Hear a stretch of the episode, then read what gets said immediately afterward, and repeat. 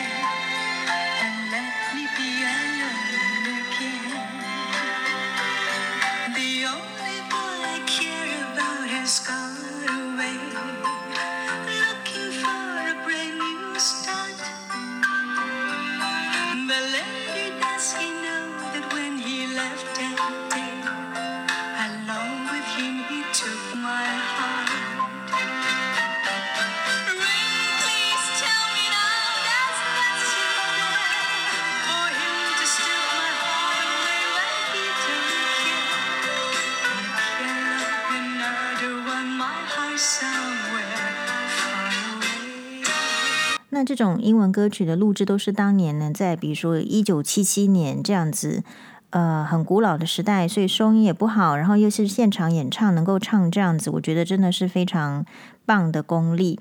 我们再来听一首是邓丽君跟香港很著名的歌手林子祥所演唱的《Endless Love》。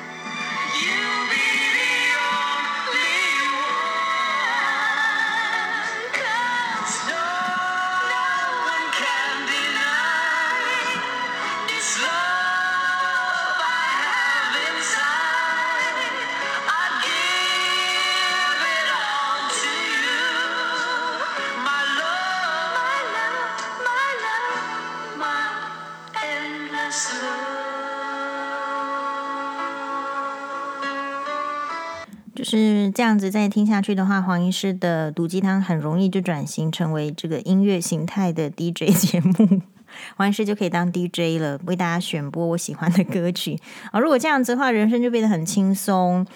诶，这个是有点停不了，所以让大家呢再听一首。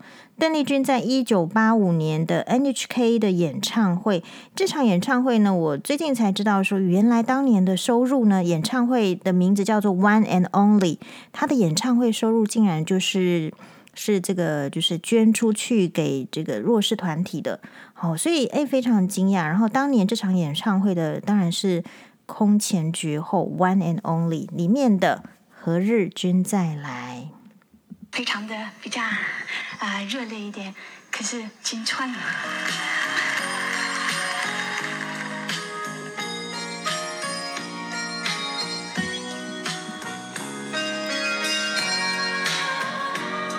现场演唱的《何日君再来》。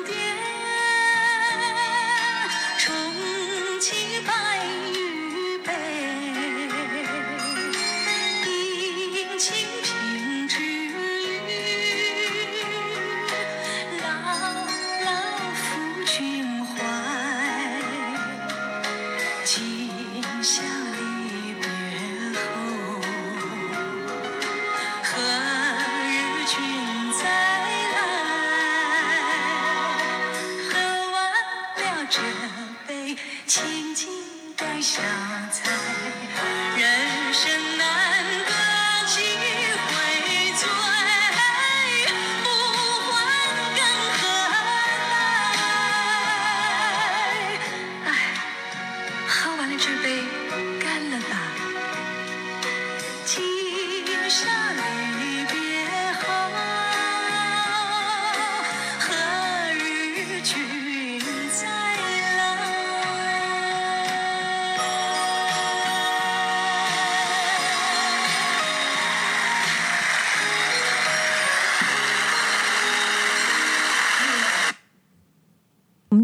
个粉专呢，有一位网友就提出来说，他真想知道，如果邓丽君小姐还在世的话，她会不会也到对岸去赚人民币呢？呃，其实这个就是不了解邓丽君小姐的人才会说出这样子的话。事实上呢，邓丽君一直都是中国一直想要邀请去的艺人哦。如果能够请得到邓丽君的话，当然邓丽君会赚到很多的人民币，而且。哎，可能演唱会也会不断。事实上呢，在这个解除戒严之后，中国就就是，而且邓丽君小姐住在香港，所以中国方面确实就一直有跟这个邓小姐要联系，说诶，请邓丽君去中国参加节目啦，或是演唱。很特别的就是说，根据这个所有的这个邓丽君的相关的资料，事实上在。发生六四天安门事件，应该是一九八九吧，如果我没有记错的话。那个时候确实已经都洽谈洽谈好了，要去参加一个节目，或者是说一个一个演唱会之类的。但是呢，就是因为发生了六四天安门事件，所以邓丽君小姐就没有就没有再去中国的这个意愿打算。事实上呢，也可以就是看到，就是说，哎，她在香港的这个就是支援六四天安门的这种呃，就是反抗这种军管的这个巡哎这个演唱会啊，这就是澳元演唱会吧，里面呢，他也都是。很支持民主的。事实上，他说过，呃，如果中国没有民主的一天，他就不要踏上中国大陆的土地。好，所以，嗯、有时候你听到这个，所以邓丽君小姐这个例子的话，意思意思是说，一方面是这个是一个一个文化一个信念，然后呢，他后来在同年参加日本的这个节目的时候呢，他也可以在台上拿着麦克风说。哎，我们来看一下他当年说什么话。台湾で闻いた望郷の歌，私の家は山の向こう。流れているのはその时のライブ音源。 テレサはこの時初めてこの歌を歌った。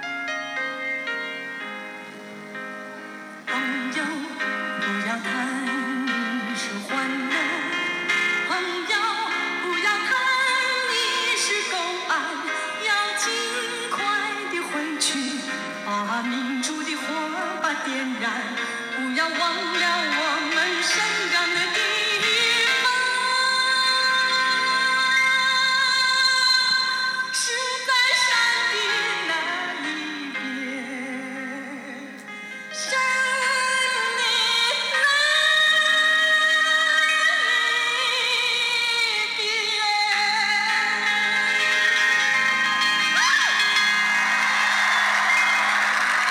家在山的那一边。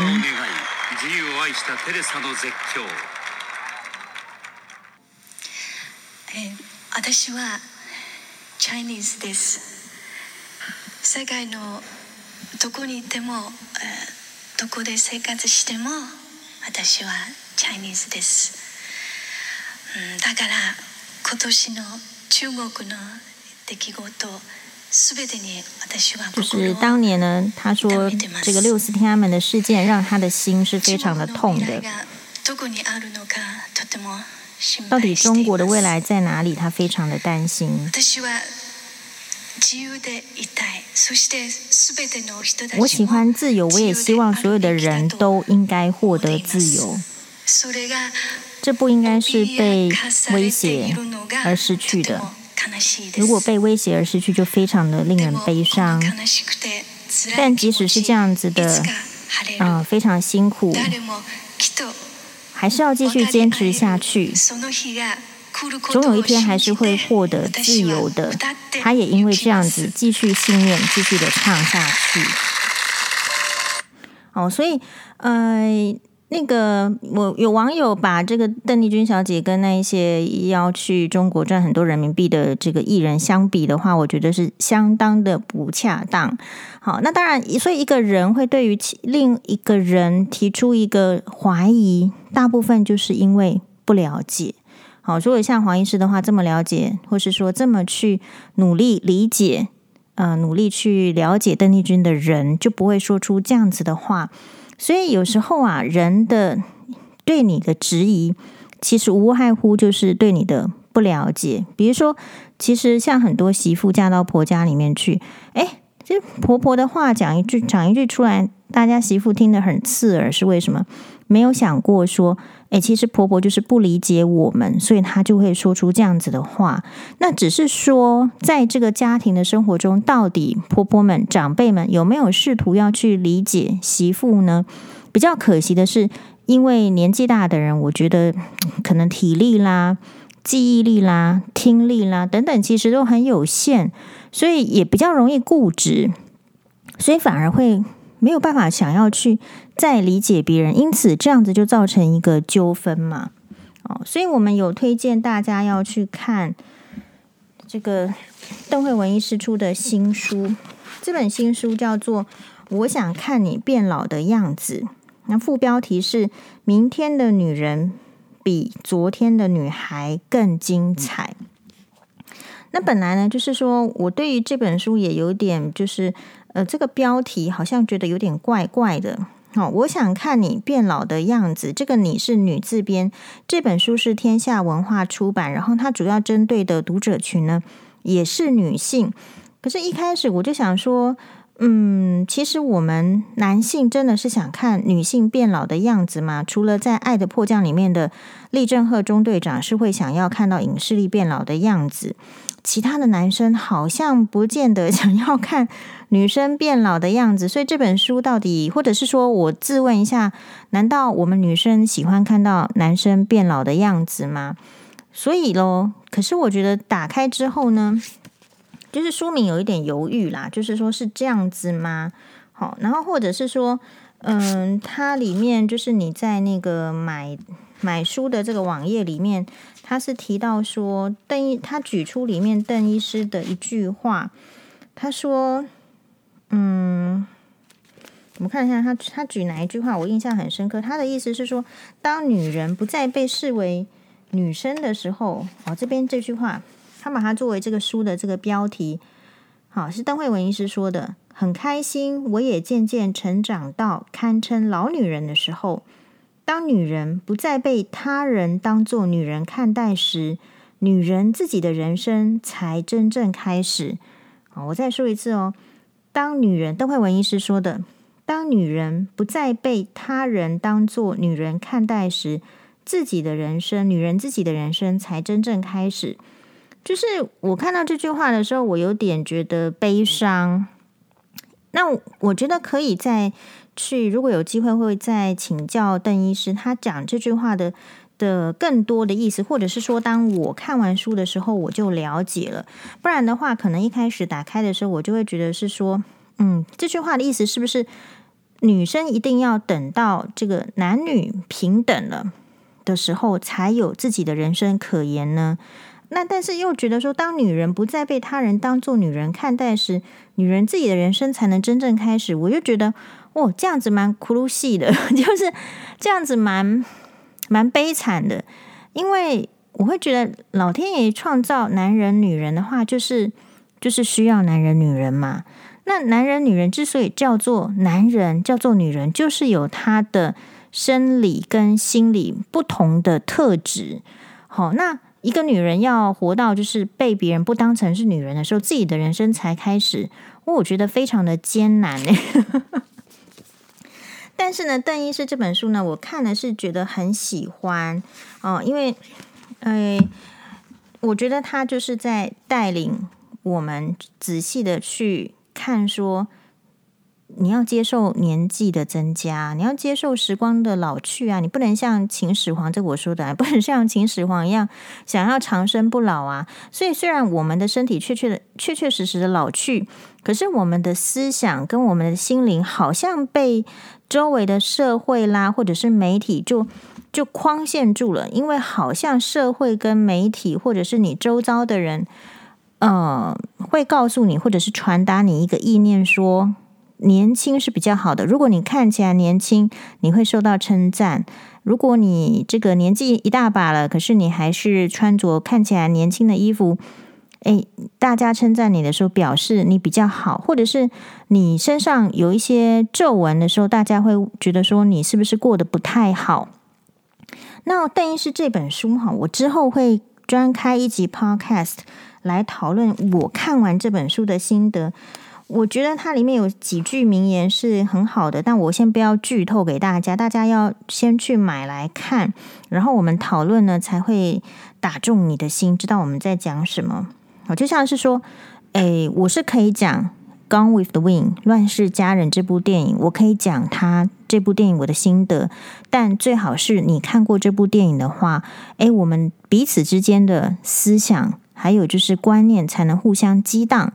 哎，才能够交汇时互放光芒，所以大家要去买来看，我们再来讨论。大概下一周我们再来讨论这本书的读书心得。它里面说，短暂而必将失落，正是青春的本质之一。事实上，这本书我不觉得是中老年人才要看哦，年轻人你早一点看，早一点这个有领悟是好的。为什么呢？因为我自己当年也是。就是刚好有一个契机，我在做住院医师时代的时候，我们当时的眼科的一位主治医师，哎，今天也是可以讲的啦，就是就是林口长庚的这个眼科林信琼医师呢，他就我们走在地下街的时候，然后他就告诉我说，哎，佑家这个女医师的保鲜期很短，这句话你看。呃，他一定他是角膜科的医师，他一定教我很多角膜的知识。可是呢，有时候我就不知道说，我这个我得到的角膜知识到底是来自于他，还是来自于其他的眼科医师嘛？对不对？但是我到今天可能十几年过去了，诶，我还是记得，哦，是林医师教我说，女医师的青春，女女医师的保鲜期很短。那因此，女医师的保鲜期很短的时候。嗯，女医师就不应该用用美貌 来作为这个职业啦，好，或者是呃人生的一个主要的，应该是说立点。好，这这一点在女孩子越早的时候知道越好，因为青春的本质就是短暂，而且必将失落的。好，里面有非常多的名句。哦，黄医师。看了就是觉得很很喜欢，那我们就是请大家呢先自己去买来看，慢慢的看，看了之后我们再来讨论。那所以我今天想要跟大家讲的是，一方面呢，我今天呢因为比较 空闲，所以我又追了一下《来不及说我爱你》，然后我觉得有一个就是好了，我从昨天就开始追哈。就是在追，因为我已经看过了。那每次追呢，真的是每次都会感动到流眼泪哈。所以我说这部这部剧呢，来不及说我爱你，真的是专治干眼症。里面可是你每一次看，所以呃，我跟大家的不见得一样。有些人是看过的剧、看过的书，他不要再看。黄医师恰恰相反，看过的书、看过的剧，我喜欢的，我会反复再看。然后我也确实发现呢。就是你以前看的时候的印象，你也许只是觉得说，我这部这出戏很感动啦，钟汉良演技很好啦，李小冉很美呀，然后两个人的这个这个人设真的是再适合不过。你每每隔一段时间你再重温的话，其实不一定看完全部，看其中一些集数呢，诶，都会有很深的这个想法。比如说最近因为呃连胜五外遇的事件闹得沸沸扬扬。那我们有讨论过嘛？啊，在这个新闻哇哇的节目里面有讨论过。但是后来我就看到这出戏《来不及说我爱你》的时候，它呢是一个剧，它的里面是这样子的剧情，就是其实这个男主角钟汉良饰演的慕容峰、慕容四少，其实是非常爱这个乌迟来的尹静婉的，本来就是假戏真做，本来是拜托他扮演这个女朋友来这个混淆。呃，他的这个下属的视线好解决他两个不听话的下属，但是在这个这个假扮当中，假扮女朋友的这个计谋当中呢，彼此却没有发现，但是就就深深的爱上彼此，然后呢，也确实的这个哦在一起，成为随军夫人，然后也这个怀孕。但是呢，当时的慕容四少的处境，竟然就是处在一个如果没有另外一个女人的家里，也就是陈家的军队来帮助的话，他可能没有办法打赢那一场艰难的战役。这样子的窘境之下，慕容峰做的抉择是要把尹静婉送到法国去，然后迎娶这个陈家的这个女诸葛，也就是一个比较有军事才能的女孩子。来做他的夫人。那么知道这件事情之后呢，可是后来又因为呢，知道尹静婉其实怀了他的小孩，所以他又不想要放尹静婉走，就是把他呢，这个趁这个尹静婉回头回过头来，反正到港口了，知道说他跟他登报脱离关系的时候呢，觉得自己死也要死个明白，所以回跑回去问他，质问他的时候，又把他扣住在。呃，外面的这个小公馆里面，呃，然后呢，在引进完呢，他很想要逃出去，但是呢，他又没有办法，要请这个四少的三姐帮忙。里面呢，他拜托这个四少的三姐帮忙。当然，三姐是四少的亲姐姐，怎么会帮忙呢？但是他说了一句话，他说：“如果你现在不帮我，我现在没有逃出去的话，那我一辈子都是会在这个牢笼里面了。”她呢，不是一个旧时代的女孩子，她不想不想要，就是永远的藏在这个金屋里面，然后也不希望自己生下来的小孩见不得光，所以她一定要出去。其实这这个这句话呢，其实是很感动我。我顿时就想到说，其实我们现在有非常多的女生，我们不是说不检讨男生呐，哈，因为我们这个这广播节目没有男生嘛，听众没有男生的样子，男生很少。我先要说的是，说我们女生要怎么想？你看，当年在这个抗战时期的尹静婉，她有受，她有出国受教育，所以她有受现代教育。那个是民国初年的事情，当然它是剧本呐，但是。我觉得就是已经可以想到这样，就是当你有一开始有一些新的教育的时候，已经是一个新式思想的女子，当然就不能再跟守旧的女子，不能跟守旧的女子一样。也就是说，你不能再让这个男生因为他自己的需求，比如说像慕容峰的需求，就是他又想要另外一个家家里面的军队的驰援，所以必须要娶那个人的女儿做。做自己的夫人，可是，一方面他也放不下他真正爱的女人，然后也放放不下这个小孩，所以他都要。如果是在正，就是说一般的情形之下，可能就是会做出好吧，不然就这样子哦。可是问题是，我觉得尹静婉这个角色的人设非常好，他就是直接告诉观众朋友，我觉得也教育观众朋友，就是不要活在旧社会女人的概念。嗯，旧社会的女人是不能够，就是就是比较跟我们不一样。她是因为她不能够自己有生活，呃，然后需要靠男人，所以她不得不只好呃顺从男生的一些男性的一些无无理的安排。尹静婉说，如果她接受这样子的安排，那等于就是把她的尊严呢，就是放弃了。她要过的是有尊严的生活，所以在。看这个尹静婉这个片子的时候呢，再看一下现代的这个小三，嗯，我觉得小我们在这出戏黄医师有做过一集啦，就是来不及说我爱你，里面也就是有说，我觉得所谓的正室郑夫人的感情跟小三的感情，小三的爱情，正室的爱情，正宫的爱情，固然都是值得称赞的，也就是说。呃，爱情当然就值得称赞，因为爱情是一个非常纯粹的感情，只是说看它能够持续多久，还有它是不是真的感情嘛。如果他是真的，当然他也很纯粹，当然他是值得尊敬的。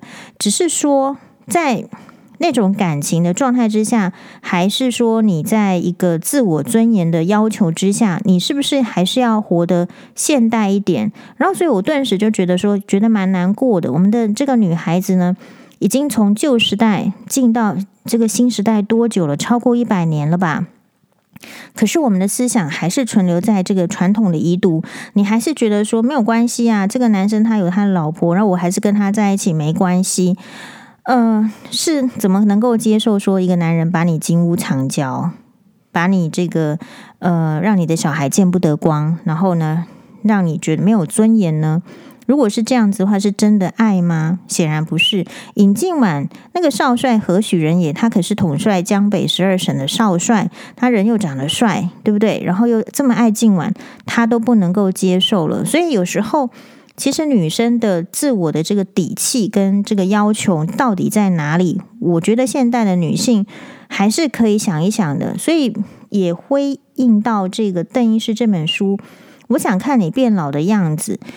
呃，其实年纪大的人还是有他的值得我们尊敬的地方。他传承的经验，如果他要传承的话，或者是我们可以从他们身上看到一些什么，对不对？就像黄医师曾经在节目所说的，他说：“诶，那集是要做什么？那集是到底是要做女人，是讲梅艳芳的这个跟那那一次的事件。然后我们是讨论说，呃，问我说，女人到底要具备怎么样的特质？”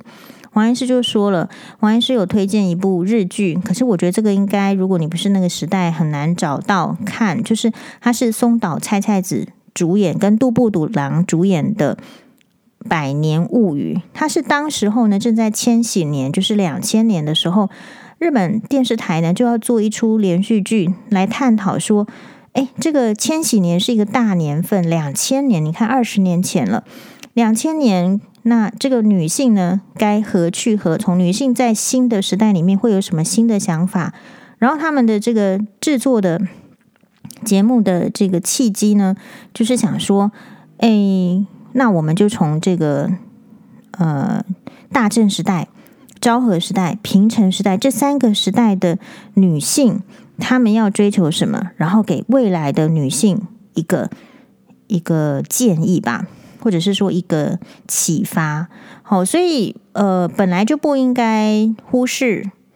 历史的力量不应该忽视年长者的力量，然后有时候也要看一下，就是说，那因此我看到这个来不及说我爱你的尹静婉，呃，在柔弱的外表下，人家是穿旗袍的嘛，对不对？柔弱的外表之下，可是如果受到了新式的教育，就应该要比较。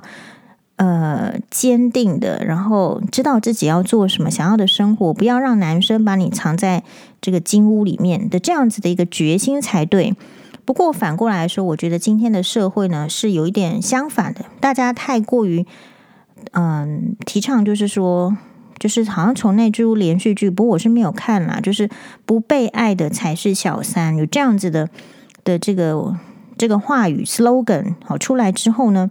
我觉得女生也都混淆了，混淆的意思是说，觉得那虽然她有老公，可是我去做人家的这个小三，也就是跟他谈感情没有关系。可事实上，黄医师觉得这些女生还是很可惜的，因为正常的男人如果真的很爱你的话，他应该是会去解决，他也必须要有能力去解决他跟他的老公老婆之间的，不管他觉得不顺畅啦，还是哪里有问题的感情之后处理清楚了。干干净净的人了，好，他才能够好好的来来这个发展跟你的感情嘛。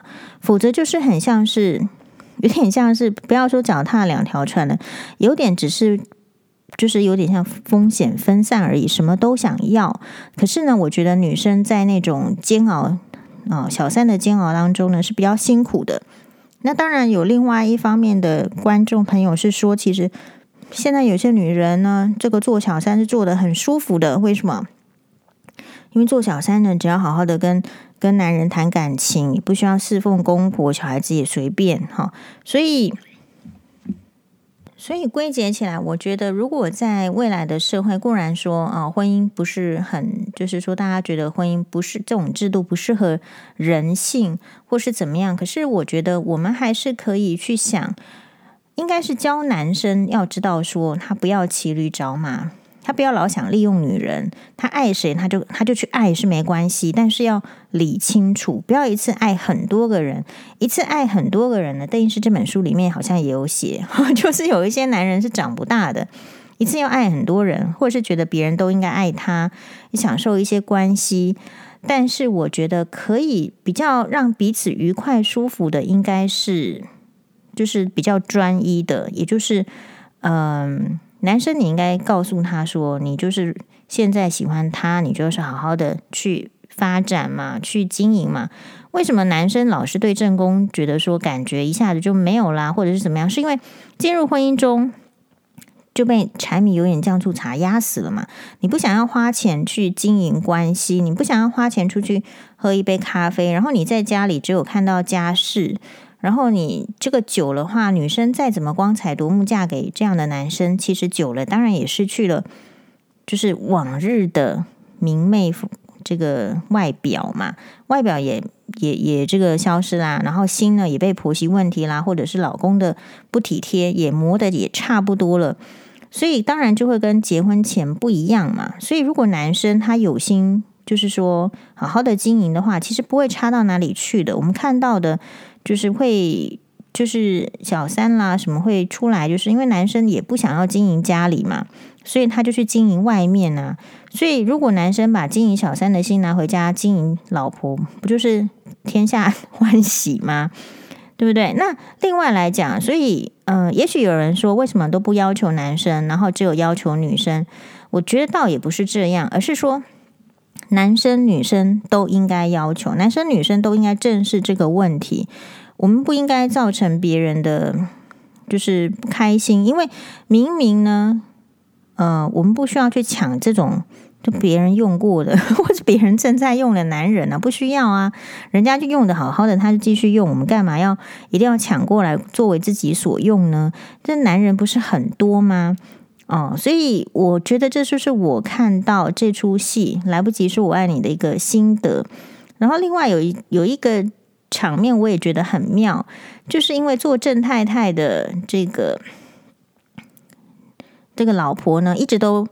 就是她虽然使了点伎俩，嫁给慕容四少，成为真正的夫人，可是他们之间真的就是也没有爱情，没有幸福可言，所以她等于是独守空闺，守活寡，他也没有快活到哪里去。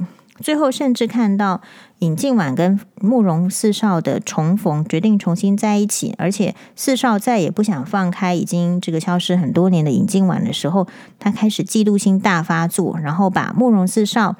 对抗日本军的秘密的军情呢，嗯、就提供给日方，让这个慕容峰呢根本就是战败溃败。但是在他最后一役，慕容峰的最后一役的时候呢，他又很矫情的跑去说，不管怎么样呢，我都是要跟你死在一起。好，然后呢，他也承认说是他把军情卖给日方，不是卖给了，提供给日方，是为了要报复慕容峰。好，那这时候慕容峰就是，然后但是也请求他的原谅。然后呢，最后这场战役里面就可以看到，就是这个夫人呢，她就是真的替慕容峰呢，诶，杀了好几个日本人，然后为他挡子弹。那慕容峰呢，其实在他做这些事情就原谅他了。王医师看到这一幕的话，我就觉得说，其实有一些人做的事情真的是罪大恶极。对于你的标准来说，就是罪大恶极。有些人这个老公外遇就是罪大恶极，有些人去去吃喝嫖赌就是罪大恶极。我觉得我们现代人哦，太容易，呃，要求别人要原谅别人，就是你看到什么情形，你都没有去管人家心里的伤痛，你就觉得说这个有什么大不了的？你应该原谅他。我们都期望别人原谅，然后给我们一个和平世界的感觉。但是呢，黄医师觉得，其实原谅不应该变得那么廉价。比如说，这个你好歹要来帮我挡一堆子弹呐、那我才要原谅你啊，对不对？原谅是很很简单就得到的嘛。你看，真正做了坏事要得到原谅的话，得去战场上。挡子弹呐、是不是？所以不要随随便便的，就是被勒、被情绪勒索，说你一定要原谅谁，然后也不要随随便便的被那种随便来请求你原谅的男人呢，就就打昏过去了。本来就不好，然后应该就要丢弃的，结果他来求你原谅之后，你又你又心软，看看来不及说我爱你。人家可是要出去挡好几个子弹，再来说原，再来祈求原谅嘛。所以我们应该要提升自己的标准哦，我们的慈悲，我们的善心，应该是要用在正确的地方。谢谢大家的收听，拜拜。